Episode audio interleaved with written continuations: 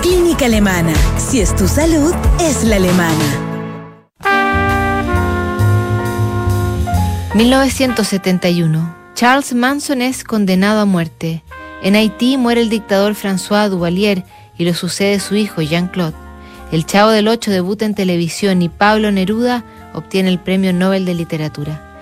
Por esos años, futuras estrellas como Brian Ferry, Brian Eno, junto a Phil Manzanera, Andy McKay, Paul Thompson, Eddie Jobson y John Gustafson se han reunido bajo el nombre de Roxy Music Llevan un año tocando juntos y han grabado un demo que deciden mostrar en los sellos. Las respuestas no fueron lo que esperaban, como la que recibieron desde Polydor. Londres, 30 de junio de 1971. Estimado señor Brian Ferry, gracias por enviarnos la cinta con la demostración de Roxy Music. Tuvimos una reunión del departamento de audiencias ayer y recibió favorables comentarios. Consideramos que el sonido revelado no se parece a ningún otro acto moderno que conozcamos. Sin embargo, sentimos que Roxy Music no tiene mérito suficiente para conseguir un contrato con una compañía de prestigio global como Polydor.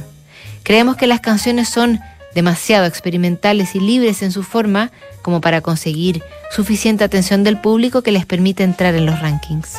Los instrumentos están, en su mayoría, bien interpretados, pero las letras a veces pierden el foco y despoja a la canción de estructura. El sonido electrónico es interesante, pero pierde musicalidad. Y la interpretación vocal, a ratos, según dijo uno de los miembros del comité, lo hace a uno pensar en Frankie Bond en una casa embrujada. Esperamos que esta pequeña crítica les sea útil y como agradecimiento les enviamos un cassette del trabajo más reciente de James Last, Polka Party. Muy atentamente, Hugh Smith, director de